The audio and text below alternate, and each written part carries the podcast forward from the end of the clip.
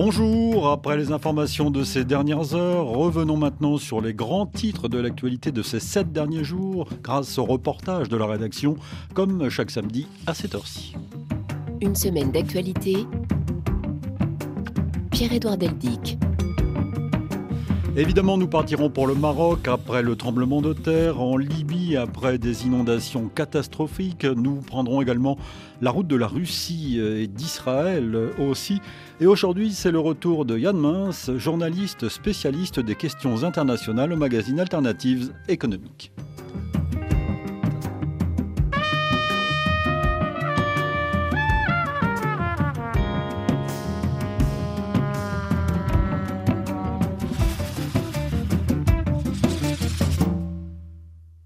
Bonjour Yann Mince. Bonjour. Nous sommes ravis de vous retrouver à ce micro pour la rentrée de ce magazine. Et moi je suis ravi d'y revenir. Alors Yann, euh, qu'est-ce qui vous a marqué cette semaine? Euh, un, souvenir un peu, euh, comment dire, qui était un souvenir d'optimisme à l'époque et ah, un peu de désespoir aujourd'hui, mais bah non, justement un peu de désespoir aujourd'hui, c'est le souvenir de la signature des accords d'Oslo, puisque c'était il y a 30 ans. Et je me souviens comment ça avait suscité chez moi à titre personnel et puis surtout chez beaucoup de, beaucoup de gens à travers le monde et évidemment singulièrement chez les Palestiniens, beaucoup de il, faut rappeler, il faut rappeler ce qu'étaient ces accords d'Oslo. Hein, C'était des, accords de paix entre, entre Israël et les Palestiniens après que Israël ait accepté de reconnaître, de reconnaître l'OLP euh, comme un, l'organisation de la Palestine pardon, comme un, un interlocuteur valable, parce qu'ils longtemps sous le parrainage des Américains, Bill sous Clinton, le parrainage de, de Bill Clinton. Mhm. on, se souvient sûrement des, des, photos sur la pelouse de la Maison Blanche entre cette poignée de main entre, entre Rabin et, et Rabin et Arafat. C'est vrai qu'on y croyait à l'époque, hein, quand même. Bien sûr qu'on y croyait, bien sûr. C'était un espoir. On savait que ce serait très compliqué et on savait qu'il y avait beaucoup de défauts euh, dans l'accord. Et je me souviens d'avoir, à l'époque, j'étais plutôt optimiste, d'en avoir parlé avec une, une amie qui était spécialiste du, monde arabe et qui m'a dit, tu sais, ça, ça je, crains que ça ne marche pas. Et effectivement, ça n'a pas marché. Et à mon sens, ça n'a pas marché d'abord et avant tout parce que euh, Itzhak Rabin a été assassiné euh, rapidement. Et, c'est ensuite euh, Netanyahou, déjà, qui en 96 a pris le pouvoir et qui a bloqué la logique qui était celle de concession réciproque.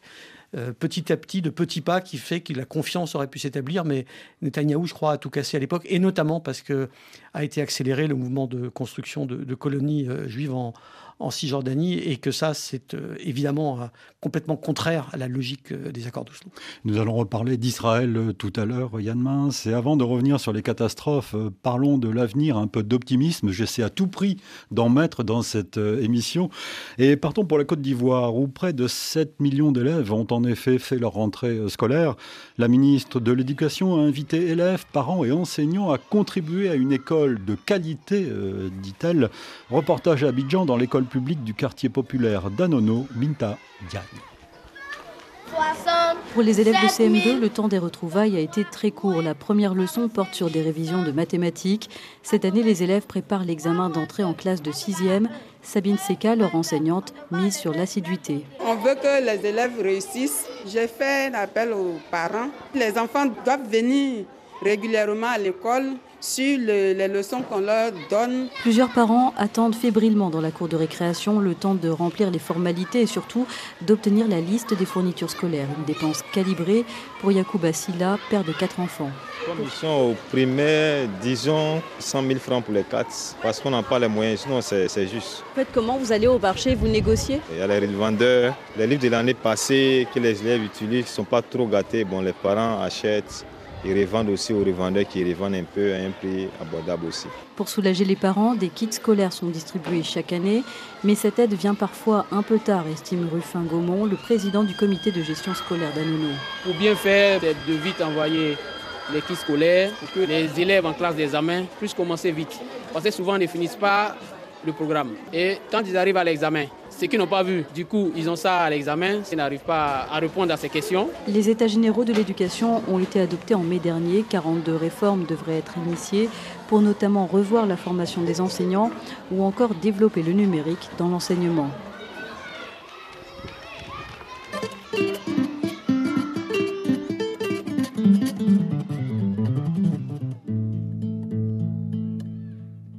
Une semaine d'actualité. Et vous le savez, Yann, le Chili a commémoré lundi les 50 ans d'un coup d'État. Le 11 septembre 1973, le général Augusto Pinochet renversait en effet le président socialiste Salvador Allende. Le palais de la Moneda été bombardé. Là, une dictature a ensuite fait sentir ses ravages pendant 17 ans. Elle a fait des milliers d'exilés, de torturés, de prisonniers politiques. Plus de 3200 personnes ont été tuées, dont près de 1200 sont toujours euh, disparues. Alors dimanche dernier, une veillée de femmes était organisée autour du palais de la Moneda en mémoire des victimes de cette dictature à Santiago, Naila de Rouanet. Des centaines de femmes étaient rassemblées, toutes vêtues de noir et avec une bougie à la main. C'est une veillée avec comme mot d'ordre plus jamais, plus jamais de violation des droits de l'homme comme ce fut le cas pendant la dictature. Paola était entourée de trois de ses amis.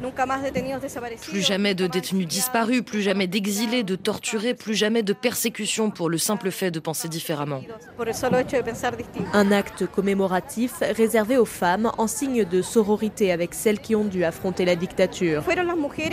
Ce sont les femmes qui, pendant la dictature, ont manifesté dans la rue pour demander où étaient leurs fils, leurs pères, car ce sont principalement des hommes qui ont disparu ou qui ont été tués. Un peu plus loin, Sarah est la plus jeune d'un petit groupe de quatre femmes. Je suis venue avec ma mère, ma grand-mère, ma marraine. J'ai senti qu'il était important d'accompagner ma grand-mère car elle a vécu beaucoup de choses pendant la dictature. C'est une nuit spéciale et douloureuse pour elle, donc c'était important que les femmes de la famille se réunissent. En silence, mais au rythme d'un tambour, les centaines de femmes ont pris place petit à petit devant le palais de la Moneda, qui 50 ans auparavant avait été bombardé par les militaires. Une déclaration a été lue avec comme phrase de conclusion La démocratie plus jamais ne sera bombardée.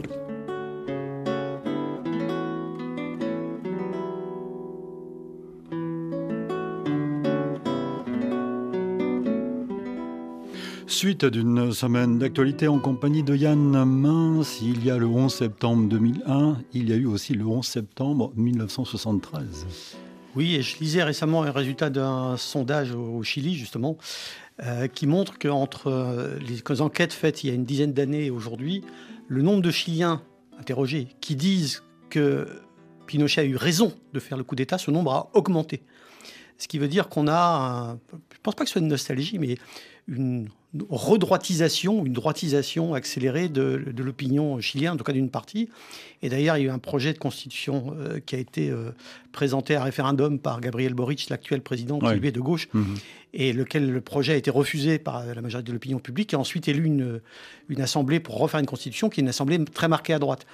Euh, donc, ce qui veut dire qu'on a aujourd'hui je disais, un retour au Chili vers la, vers la droite, voire vers la droite ultra, avec peut-être un nouveau président qui, cette fois, serait élu démocratiquement, pas comme Pinochet, et qui serait euh, un représentant de, cette, ce courant de l'opinion publique, ce qui veut dire qu'il reste quelque chose. Alors peut-être que c'est comme le mouvement de droitisation qu'on voit dans beaucoup de pays, une partie euh, des gens désespérés se disent bon, bah, on va essayer ce courant-là qu'on n'a pas essayé. Les Chiliens l'ont essayé euh, contre leur gré il y a 50 ans.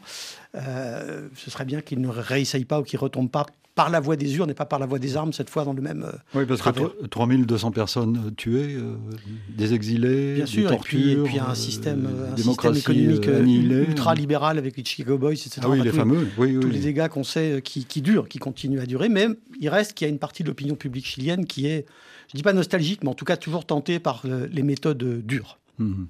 la rentrée scolaire, c'est toujours assez réjouissant de voir des enfants rentrer à l'école, non?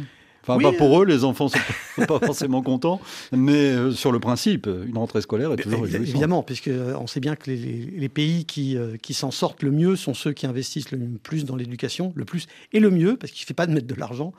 les pays africains ont fait sous l'impulsion de la communauté internationale, en partie euh, un, gros effort de scolarisation. La difficulté, c'est que ça coûte cher l'éducation. Donc, c'est pas seulement d'avoir un, prof euh, devant chaque classe, mais il faut que le prof soit bien formé, comme le disait le, reportage de, de. Et là-dessus, il y a encore, euh, il y a encore du travail. Non pas que les que les enseignants africains soient structurellement mauvais, mais simplement, il n'a pas forcément eu le temps de formation nécessaire initiale pour les amener au niveau qui est nécessaire. En tout cas, on souhaite une bonne rentrée à tous les enfants et à tous les enseignants qui nous écoutent.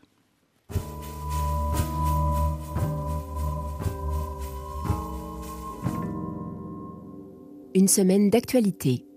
Yann, les secouristes au Maroc ont intensifié mercredi dernier leurs efforts pour venir en aide aux villages de montagne dévastés par le violent séisme qui a fait quelques 3000 morts. Donc, toute la semaine, RFI vous a informé grâce à ses envoyés spéciaux et une journée spéciale, euh, d'ailleurs, hier. Rappelons simplement que le tremblement de terre qui a frappé à la fin de la semaine dernière une région du Haut-Atlas au sud-ouest de la ville touristique de Marrakech a fait aussi des milliers de blessés. Julien Boileau et Guillaume Thibault sont allés lundi jusqu'à l'épicentre du séisme. Ils se sont arrêtés à Ijoukak, une ville importante, dévastée. Des quartiers sont à terre, notamment celui de Darabès, où nos envoyés spéciaux ont suivi Chaïd. Il a 55 ans, c'est un ouvrier. Il s'était porté volontaire pour appuyer les sapeurs-pompiers qui recherchaient alors d'éventuels survivants. On est devant une maison qui s'est entièrement écroulée. L'odeur de cadavre est très forte. C'est très très difficile d'accès. Où est-ce qu'on est ici? Qu'est-ce que vous êtes en train de faire? Euh, Sauver des victimes dans une situation très critique, tout simplement. Comment ça se passe? Ce sont les habitants qui viennent vous dire qu'il y a peut-être des victimes sous les maisons? Il y a des familles qui donnent des informations pour faciliter l'accès. On est devant les décombres de votre maison, c'est ça? La maison s'est écroulée? C'est la maison de moi. De, de, mon père, mon mère, elle est morte. Personnes. Les pompiers cassent la dalle, font un petit trou et essayent de voir à travers s'ils voient des corps ou quoi que ce soit. Où est-ce que vous étiez, vous, pendant le séisme? Vous étiez à l'extérieur? Non, à l'extérieur, à Marrakech. Et quand vous êtes revenu de Marrakech, vous avez découvert que tout était détruit? Tout, tout est mort. Oui, pour nous, pour cette euh, situation. On a évacué une femme euh, morte à l'aide des sapeurs-pompiers. Malheureusement, la femme est morte. La famille est très très triste, même c'est nous. Julien Boileau, Guillaume Thibault, quartier d'Arabès, Ijoukak, RFI. Autre catastrophe, Yann Mince, non loin du Maroc, en Libye, plus de 4000 personnes au moins ont péri dans les inondations dévastatrices qui ont frappé la ville de Derna dans l'est du pays après le passage de la tempête Daniel qui après la Grèce, la Turquie et la Bulgarie a fortement affecté le pays. Darna, une ville côtière de 100 000 habitants euh, notamment, elle a été victime d'inondations donc mais ce sont surtout les deux barrages de la ville qui ont cédé sous la pression de l'eau qui ont fait le plus de dégâts humains et matériels dans la cité Ouda Ibrahim mardi. C'est l'un des membres du conseil municipal de la ville qui l'affirme. Le deux barrages situés au-dessus de Darna ont cédé. Darna se trouve au cœur de la région de Jabal el-Akhdar, une région verdoyante entourée d'une chaîne de montagnes.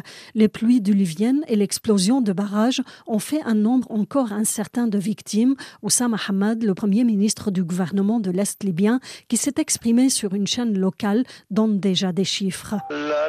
Les disparus se comptent par milliers. Il y a plus de 2000 morts. Des quartiers entiers avec leurs habitants ont été emportés par les eaux vers la mer. Sous le choc, ne pouvant plus s'exprimer, le Premier ministre passe la parole à Ali El et son vice-premier ministre qui décrit les scènes vues.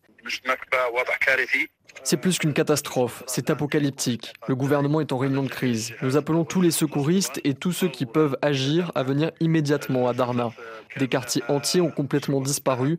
Les disparus se comptent par milliers. Il n'y a plus d'électricité ni de communication. Les vidéos partagées sur les réseaux sociaux montrent que la corniche longeant la mer a complètement disparu, ainsi que plusieurs quartiers de la ville situés au bord de l'Oued.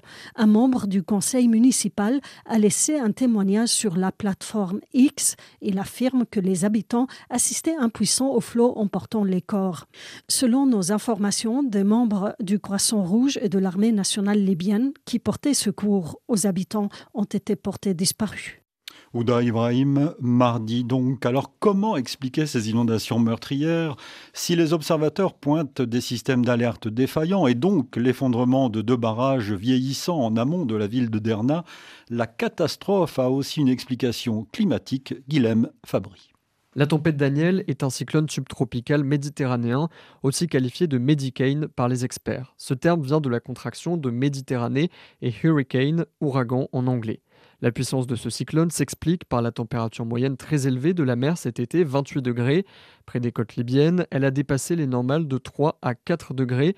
Il s'agit là d'une conséquence des dérèglements climatiques. Cela renforce l'évaporation. L'air présent à la surface de l'eau se réchauffe et devient de plus en plus humide. L'écart se creuse alors avec les températures d'altitude très froides, donnant naissance à un cyclone. Les vents tourbillonnants peuvent atteindre une vitesse de 160 km/h et portent avec eux des précipitations très abondantes. Dans la région de Derna, le Centre météorologique national de Libye a mesuré jusqu'à 400 mm de précipitations en une journée, 100 fois plus que d'habitude en septembre. Les sols très secs n'ont pas pu absorber ces quantités d'eau extrêmes. Yann, il y a des semaines euh, comme ça, le Maroc, euh, la Libye, le nord du continent africain a été durement touché ces derniers jours.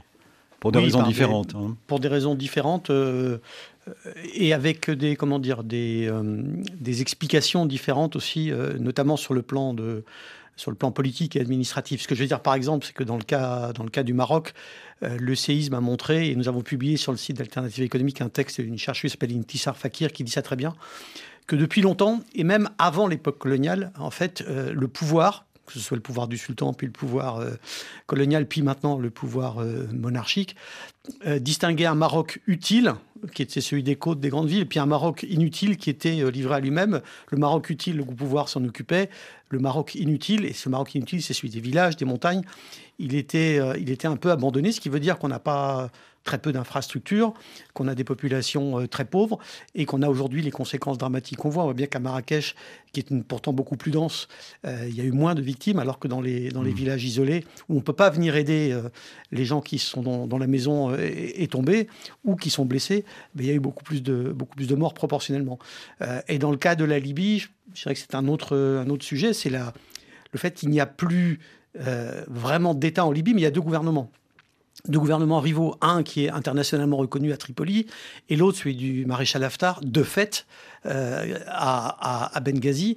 Et évidemment, ces deux pouvoirs-là ne sont pas issus des urnes, ce qui veut dire qu'ils ne sont pas redevables à leur population euh, de la façon dont, ils traitent le pays et dont ils administrent le pays. Et on, a ce qu'on a aujourd'hui, c'est-à-dire euh, des infrastructures comme les barrages qui n'ont pas été entretenues parce qu'il n'y avait pas de pression populaire, démocratique, électorale pour les entretenir. Et donc, on a aujourd'hui beaucoup de morts. Je ne dis pas que ce soit une conséquence mécanique, mais c'est un, un sous-bassement sociopolitique, je dirais, à ce qui se passe aujourd'hui.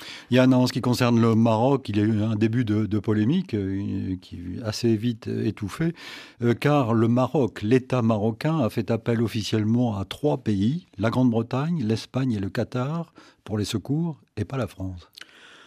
Non, je pense que c'est une, euh, comment dire, une manifestation de souverainisme qui n'était peut-être pas euh, c'est peut-être pas le meilleur moment, disons, pour manifester sa, volonté de montrer qu'on est souverain. En même temps, il y a d'autres pays dans le passé, euh, je pense à l'Inde notamment, qui ont dit non, on n'a pas besoin d'aide étrangère, on est, on est capable de s'en tirer. Si le Maroc est très capable de s'en tirer tout seul, très bien, au contraire. Euh, il n'est pas absolument nécessaire que des secouristes viennent de l'autre bout du monde si les gens sur place peuvent s'organiser. La question est de savoir si le pouvoir politique, administratif, si la, la machine de l'État marocain avait effectivement les moyens ou pas de se, de se passer de l'aide étrangère. Mais il y a, en tout cas de l'aide française. Il y aurait aussi un sous-entendu politique. il semblerait que les relations entre la France et le Maroc. Elles sont, elles notoriété publique tendue depuis, euh, depuis plusieurs années. Il y, a rien de, il y a, eu des problèmes avec la nomination de l'ambassadeur de, France au Maroc. Les, tensions, elles sont, elles sont connues. Il y a les efforts d'Emmanuel Macron euh, envers l'Algérie euh, aussi. Oui, alors je suis un peu, un peu enfin pas sceptique, mais disons. Il y a Pegasus aussi. Oui, les Pegasus, bien sûr. Les, écoutes marocaines. Les, écoutes marocaines en France. Mais sur ce qui concerne l'Algérie, je, je, On sait que les relations entre le Maroc et l'Algérie sont tendues. Là où je suis un peu sceptique, c'est sur la capacité d'Emmanuel Macron à se rapprocher vraiment de l'Algérie, parce qu'il y a un rapport compliqué, ancien, euh, et qui passe visiblement pas du côté algérien non plus euh, dans, les relations avec la France. Par ailleurs, l'Algérie, et ça c'est un autre sujet, euh, l'Algérie, la, France voit l'intérêt de rapprochement avec l'Algérie aussi pour des raisons sécuritaires liées par exemple à la situation des pays du Sahel comme le Niger.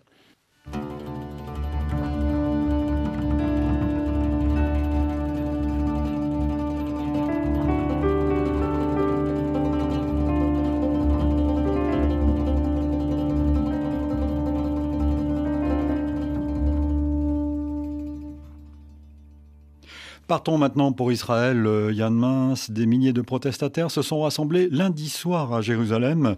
Objectif, soutenir la Cour suprême à la veille d'une journée cruciale. La plus haute juridiction du pays a en effet commencé à examiner mardi l'annulation d'un texte de la réforme de la justice euh, controversé.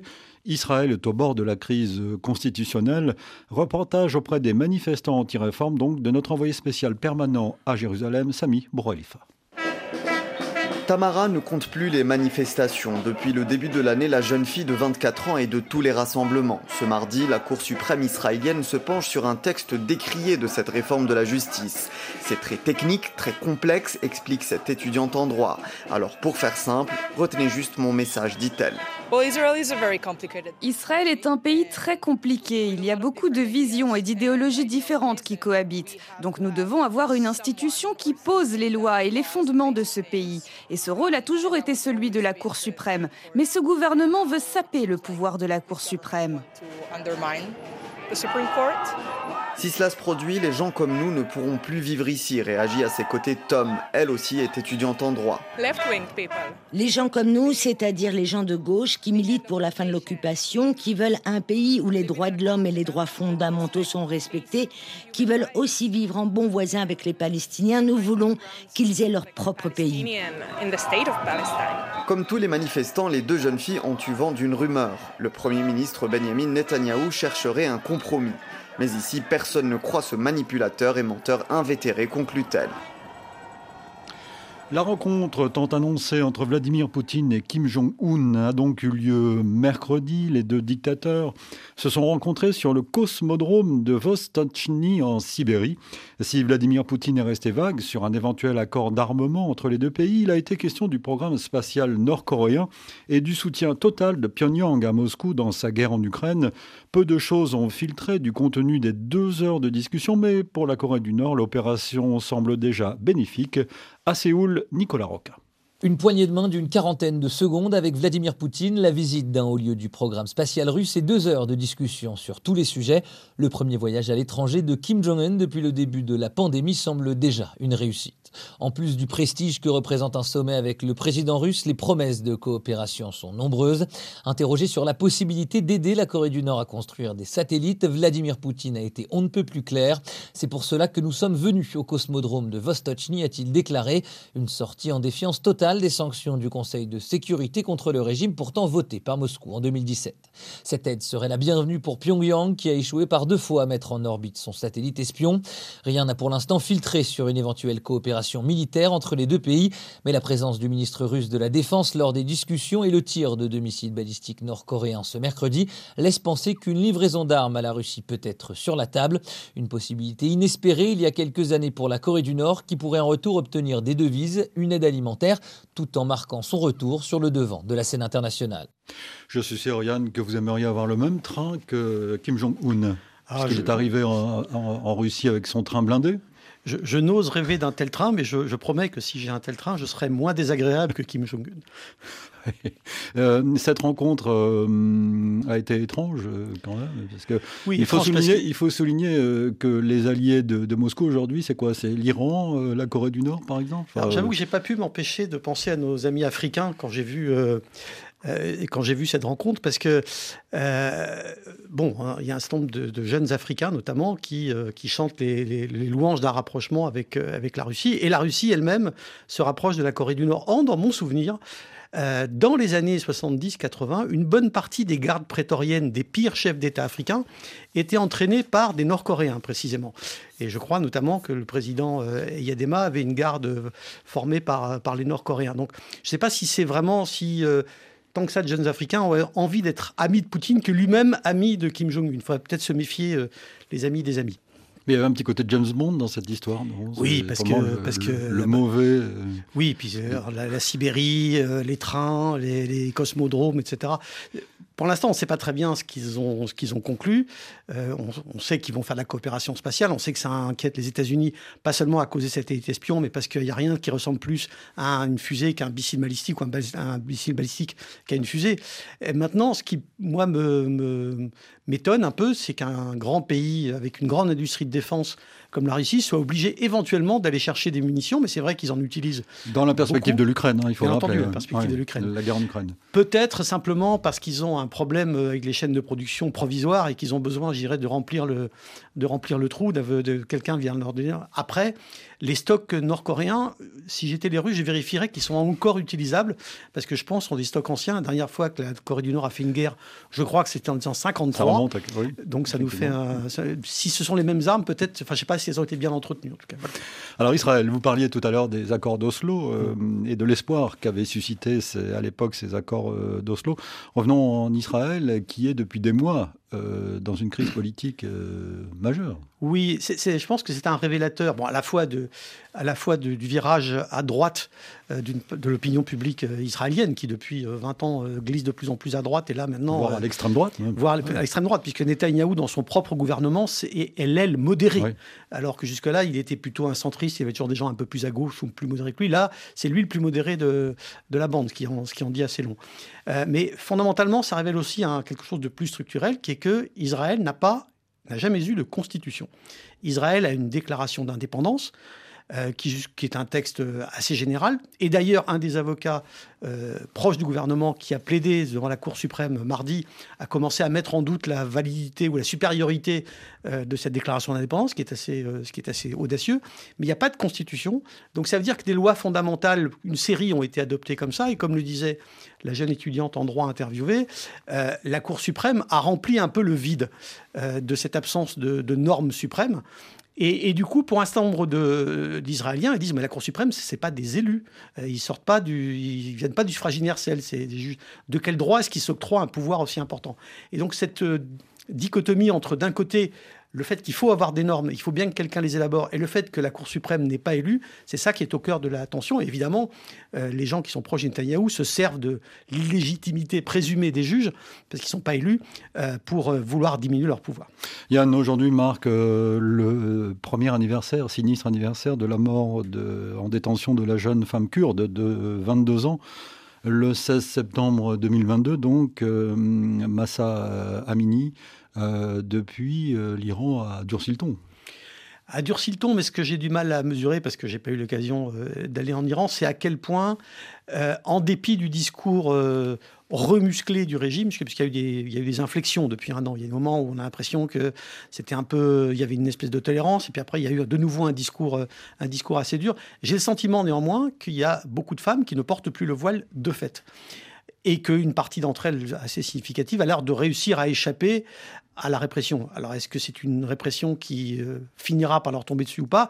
Je ne sais pas, mais il y a quand même quelque chose qui a changé dans le sens de l'émancipation des femmes au quotidien. Je ne dis pas que ce soit général, je ne dis pas que ce soit le cas pour toutes les femmes, mais visiblement, il y a des femmes qui euh, jouent avec la règle et jouent de plus en plus avec la règle, ce qui n'était quand même pas le cas avant euh, la, la mort dramatique de Marsa Amini. En tout cas, Marsa Amini est devenu un symbole.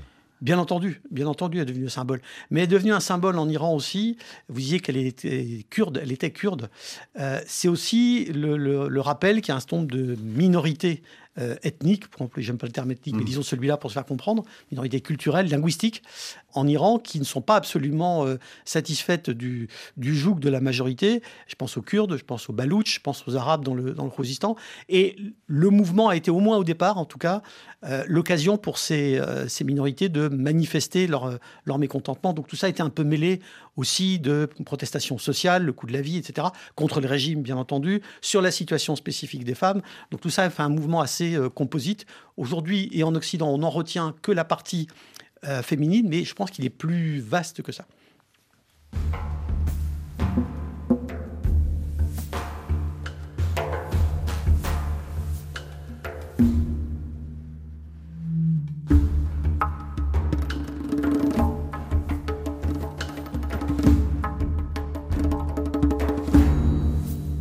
Une semaine d'actualité. Et direction la France maintenant, Yann Mince, elle a été publiée dans le journal Libération cette semaine. Une tribune signée par 35 parlementaires français demande que la future loi d'immigration inclue une régularisation des travailleurs sans papier. Particularité importante, parmi les signataires, 10 députés de la majorité présidentielle, aux côtés d'élus plus habitués à ce genre de position, écologistes, communistes ou encore socialistes, Aurélien de Vernois.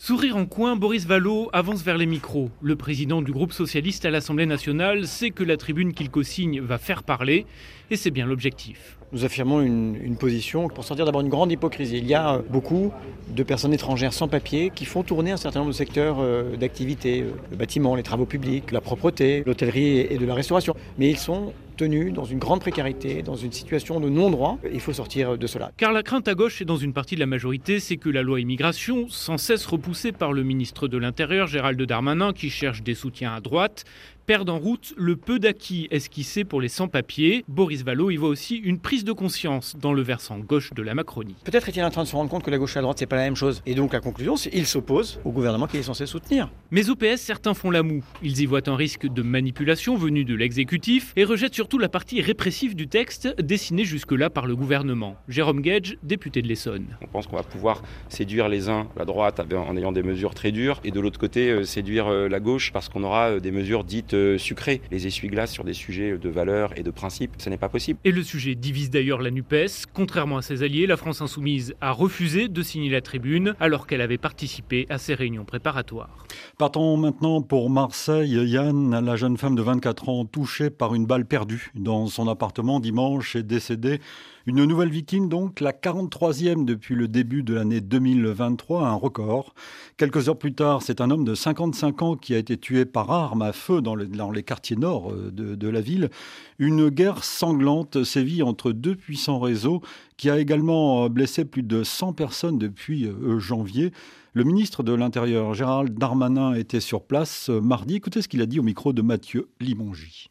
La mort de cette euh, jeune fille nous touche toutes et tous, touche les Marseillais bien évidemment, touche la famille. Manifestement, il s'agit d'une victime euh, collatérale euh, de, règlement de compte ou de reconquête ou de conquête de points de deal dans un quartier qui n'est pas euh, le plus criminogène de la ville. Peut-être, l'enquête nous le dira, que les trafiquants cherchent d'autres endroits à s'implanter. Ce n'est pas sans fin, malgré ces drames. Euh, je rappelle que jamais le nombre de policiers et de gendarmes, jamais le nombre de magistrats ont été aussi mobilisés pour lutter contre les trafics ici à Marseille. Et c'est pour ça que nous créons, vous le savez, une nouvelle unité de, CRS qui prendra ces quartiers en novembre euh, ici à Marseille. La police euh, et la gendarmerie ne sont pas les seuls à pouvoir résoudre cette question. Il y a le rôle des consommateurs. Vous faites naître ce genre de règlement de compte, vous faites naître d'exploitation des personnes, d'exploitation des mineurs, des assassinats, euh, le financement du terrorisme, le financement de la prostitution.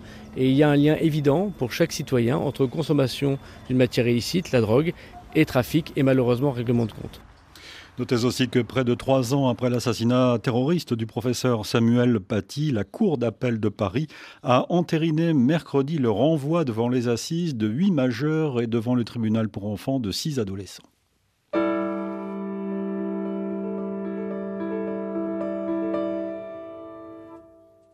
Et nous allons parler de rugby maintenant, Yann. Le rugby vous intéresse? Pas exagérément. Plus Pas que le football ou moins? Un peu plus, un peu plus. J'ai un peu plus regardé dans ma vie de matchs de rugby que de matchs de football, je crois, au total. Eh bien, donc, nous allons parler de la Coupe du Monde de rugby qui a lieu en ce moment, faut-il le rappeler, en France. L'équipe de France, justement, a déçu jeudi soir à Lille. Victoire contre les modestes Uruguayens, certes, 27 à 12, mais le 15 tricolore a montré quelques faiblesses coupables. Olivier Pron. C'est vrai qu'il y, y, a pas mal de frustration quand même. On a du mal à imposer notre jeu en attaque. Ils ont bien défendu aussi. On n'a pas réussi à, à, ressortir de leur camp avec des points. Voilà, on a gagné le match. On a deux matchs gagnés sur deux. C'est bien. C'est pas avec la manière qu'on qu aurait espéré. C'est un peu un goût amer par rapport à la semaine dernière. Lucide, le deuxième ligne toulousain Thibaut Flamand. Si les Bleus n'ont jamais vraiment été inquiétés par de vaillants et filous uruguayens, ils ont été parfois inquiétants. Disciplinés face aux Néo-Zélandais en ouverture, ils ont commis quatre fois plus de fautes ce jeudi à Lille, manqué de réalisme et pour n'avoir inscrit que trois essais, raté aussi le point du bonus offensif.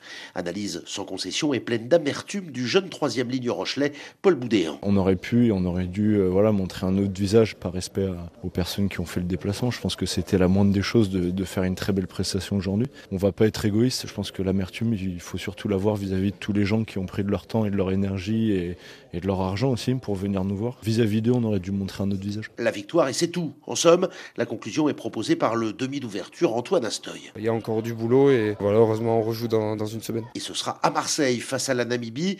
Réaction attendue, on l'a compris.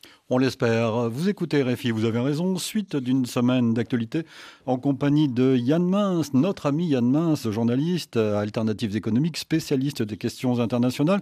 Mais on va parler un petit peu de la France. Euh, le débat sur l'immigration a commencé sans que le gouvernement ait proposé une loi d'ailleurs. Non, mais on, sait, sait que les pistes vers lesquelles il pourrait aller. Moi, ça fait longtemps que je, trouve que s'il y a, comme disait Boris Vallot, une énorme hypocrisie euh, sur la question des travailleurs sans papier. Tout le monde sait très bien qu'une partie euh, de l'économie française, certains secteurs euh, singulièrement comme le bâtiment, la restauration, tournent grâce à des immigrés sans papier, à des gens sans papier et notamment des immigrés, enfin des gens qui n'ont pas le droit de travailler, mais notamment des immigrés. Et en même temps, la solution que régulièrement les gouvernements proposent, euh, c'est la régularisation de ceux qui sont là depuis un moment, disons, et qui ont montré qu'ils étaient gentils, puisqu'ils continuaient à, travailler dans ces conditions, en dépit des acrobaties euh, juridiques que ça, que ça suppose. Est-ce qu'il ne serait pas plus simple de rouvrir la migration de travail de façon à faire venir des gens légalement pour qu'ils remplissent ces emplois? Mais ça, c'est quelque chose euh, que la classe politique ne veut pas assumer face à l'opinion publique, parce que ça voudrait dire augmenter l'immigration en tout cas dans le discours. En fait, ce ne serait pas augmenter l'immigration, ce serait simplement permettre à des gens qui viennent illégalement dans des conditions très compliquées de venir légalement de façon plus sûre. Ce ne serait pas plus de gens. Mais bon, visiblement, il n'y a pas beaucoup d'hommes politiques qui sont prêts à assumer ça. Euh, parce que même à gauche, je n'entends pas euh, l'idée qu'il faut rouvrir la migration de travail. Ça a l'air d'être euh, un tabou absolu. Je ne dis pas qu'il faut rouvrir très grand, énormément les, les portes d'immigration de travail. Mais pourquoi ne pas remplacer des emplois légaux, des emplois clandestins, pardon, par des emplois légaux? Ça, j'ai un peu de mal à comprendre.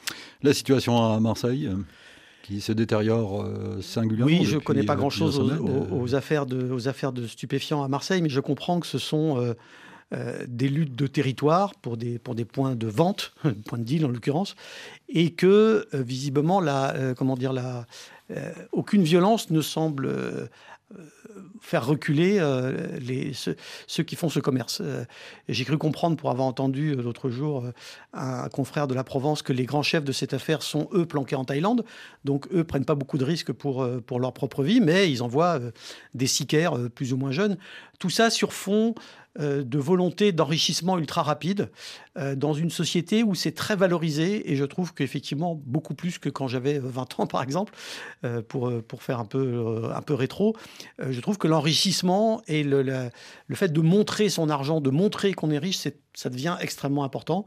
Alors là en l'occurrence ce sont des, des, barons de la drogue, mais ça peut être aussi des influenceurs. L'argent semble être un... Les fameux, les fameux influenceurs. comment dire L'argent en grande quantité semble être le, le baromètre de l'estime que les gens ont d'eux-mêmes, c'est un peu inquiétant.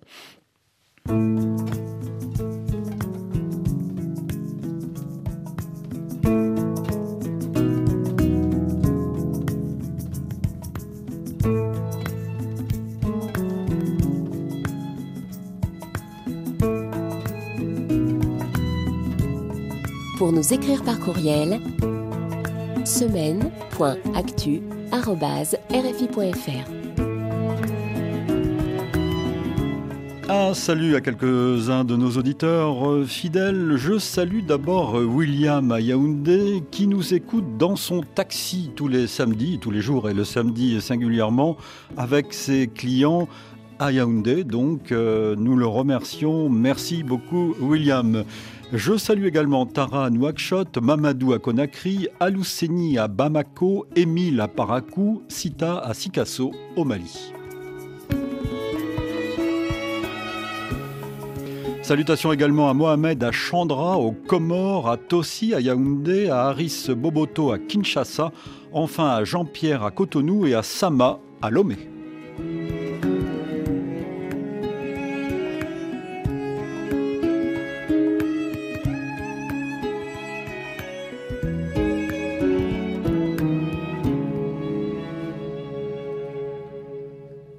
Semaine d'actualité. Partons pour l'Afrique, donc Yann, un continent que vous aimez. D'abord, pour rappeler, Alexandra Branjon nous le signalait hier, qu'au Soudan, la guerre dure maintenant depuis cinq mois, depuis le 15 avril. Une guerre qui oppose le chef de l'armée, le général Al-Bourhan, au FSR, les forces de soutien rapide du général Mohamed Hamdam Daglo, Dimanche dernier, un bombardement aérien sur un marché du sud de la capitale Khartoum a tué une quarantaine de civils. Et ces derniers jours, la ville de Niala, cette fois, la capitale du Darfour Sud et troisième plus grosse ville du pays, a été particulièrement touchée par les combats. Notez aussi que le président centrafricain était à Paris cette semaine, une escale sur la route d'un sommet international à Cuba, puis de l'Assemblée générale des Nations unies à New York. Faustin Archange Touadéra a été reçu à l'Élysée par son homologue Emmanuel Macron, François Mazet. On ne peut pas parler de rabibochage, mais l'amélioration est très nette. En mars, les deux présidents se sont vus brièvement au Gabon. En mai, Faustin Archange Touadéra a permis la libération du français Rémi Quignolo. En juin, il a participé au sommet sur le pacte financier mondial à Paris. Et en juillet, il a visité la brasserie Mocaf à Bangui, établissement visé par un incendie criminel début mars. Côté français, on ne dit plus publiquement que le président Touadéra est otage de Wagner, comme l'avait fait Emmanuel Macron en mai 2021. Et Paris s'est abstenu de critiquer le référendum constitutionnel du 30 juillet. Dans le sillage des États-Unis, la France espère convaincre la RCA de se détourner du groupe de mercenaires qui a transformé Bangui en plateforme militaire et commerciale. La mort d'Evgeny Prigogine l'a affaibli, mais jusque-là, aucun désengagement n'a été observé et les chefs de Wagner à Bangui restent dans le pays. La Centrafrique, elle, manque de ressources et plaide pour la réouverture des robinets des aides budgétaires internationales, gelées en raison des liens avec le groupe de mercenaires. Enfin, la question du Gabon était aussi au menu des échanges. Faustin Archange Touadéra s'est rendu à Libreville la semaine dernière en tant que facilitateur de la communauté économique des États de l'Afrique centrale. En effet, la France et les États-Unis tâchent de convaincre la Centrafrique de sortir de son partenariat avec le groupe Wagner, qui a noué des liens d'affaires importants dans le pays, on l'a dit. Pour le moment, aucun désengagement des mercenaires n'a été observé. Selon Charles Boissel, il est consultant Afrique centrale pour International Crisis Group. Il a été interrogé par François Mazet. C'est une première question. Est-ce que euh, Wagner acceptera euh, de partir du pays? Deuxièmement, le président Touadéra, oui, n'a aucun intérêt pour l'instant euh, à faire partir cette milice qui a quand même sauvé son siège, on se souvient, en 2021 lors de l'offensive de la CPC, qui effectue un, travail sécuritaire, donc au prix de, très graves exactions des droits de l'homme, il faut le dire, mais qui, qui a payé puisque les groupes armés n'ont jamais été aussi affaiblis. Et donc, euh, si Touadéra euh, peut euh, renouer des relations avec l'Occident tout en gardant cette milice, je ne pense pas qu'il s'en privera. Un autre point, c'est que les liens d'affaires entre le groupe Wagner et certains dirigeants et businessmen centrafricains euh, sont maintenant euh, très profonds. Effectivement, oui, la présence économique de Wagner en Centrafrique euh, se, renforce avec maintenant des entreprises dans de nombreux secteurs. On s'est posé la question après la mort de Yevgeny Prigogine, le patron de Wagner, de ce qu'il allait advenir de ses actifs économiques. La question reste entière, mais c'est vrai que jusqu'à aujourd'hui, on n'a pas vu de changements euh, substantiels euh, concernant ces entreprises en Centrafrique.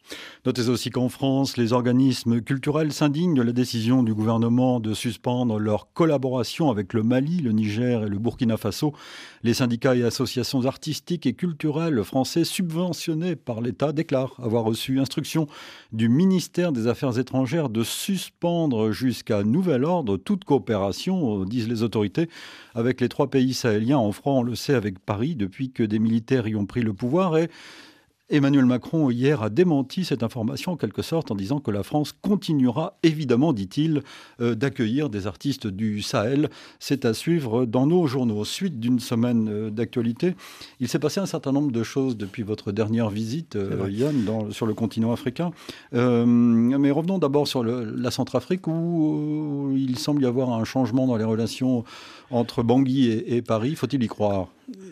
Disons, je comprends que Emmanuel Macron la gouvernement de la diplomatie française en général aient envie, euh, sachant que euh, le président Touadéra est là et qu'il est là pour rester, visiblement, puisqu'il a modifié la Constitution pour s'éterniser. Il y a un moment où, quand on fait de la diplomatie, on, traite avec les gens qui sont là, ou alors on ne traite pas du tout. Euh, là, en l'occurrence, ça veut dire qu'il faut reparler à, à Touadéra et essayer de le convaincre euh, de prendre des distances ou de ne pas mettre euh, tous ses œufs dans le panier russe, si je puis dire. Euh, j'avoue que j'ai un peu de mal à croire que ça peut beaucoup fonctionner, et j'ai surtout du mal à croire que la mort de Prigogine va changer quelque chose de fondamental à la stratégie russe. Parce que ce n'était pas une stratégie de Wagner, c'était bien une stratégie russe.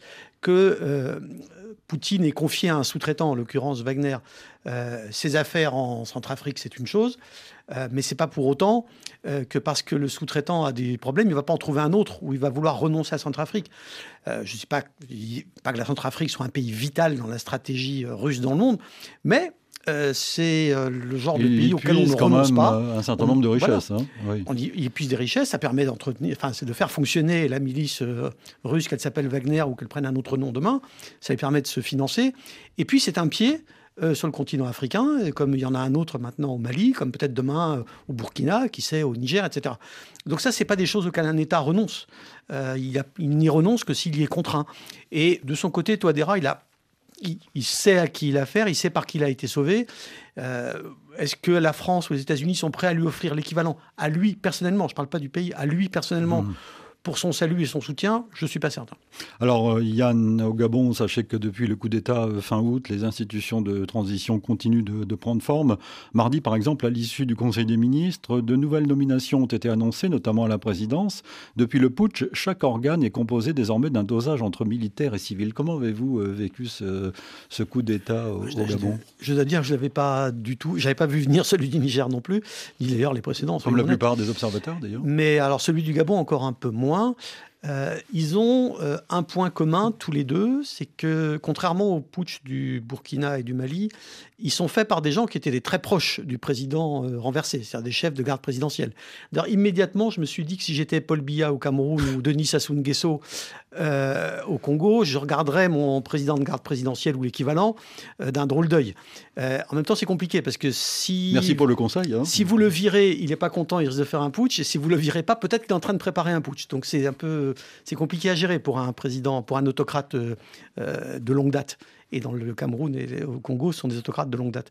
Euh, donc ce sont des, le Niger et le, Gabon sont des putschs qui étaient faits par des gens qui étaient tout en haut euh, du cercle du pouvoir, euh, des gens du sérail dont j'ai du coup du mal à penser qu'ils ont vraiment envie de renoncer à tous les avantages dont ils bénéficiaient, peut-être même qu'ils ont envie d'accroître le nombre d'avantages dont ils bénéficiaient. Donc je ne suis pas absolument convaincu que la, en tout cas pour l'instant, euh, que la, la- la transition au Gabon va amener des bouleversements fondamentaux. On En ce- verra. En ce qui concerne le Sahel, en ce qui concerne le Niger, le Burkina Faso, le Mali, les tensions avec la France euh, s'exacerbent. En même temps, les, les, euh, alors dans le cas du Sahel, oui.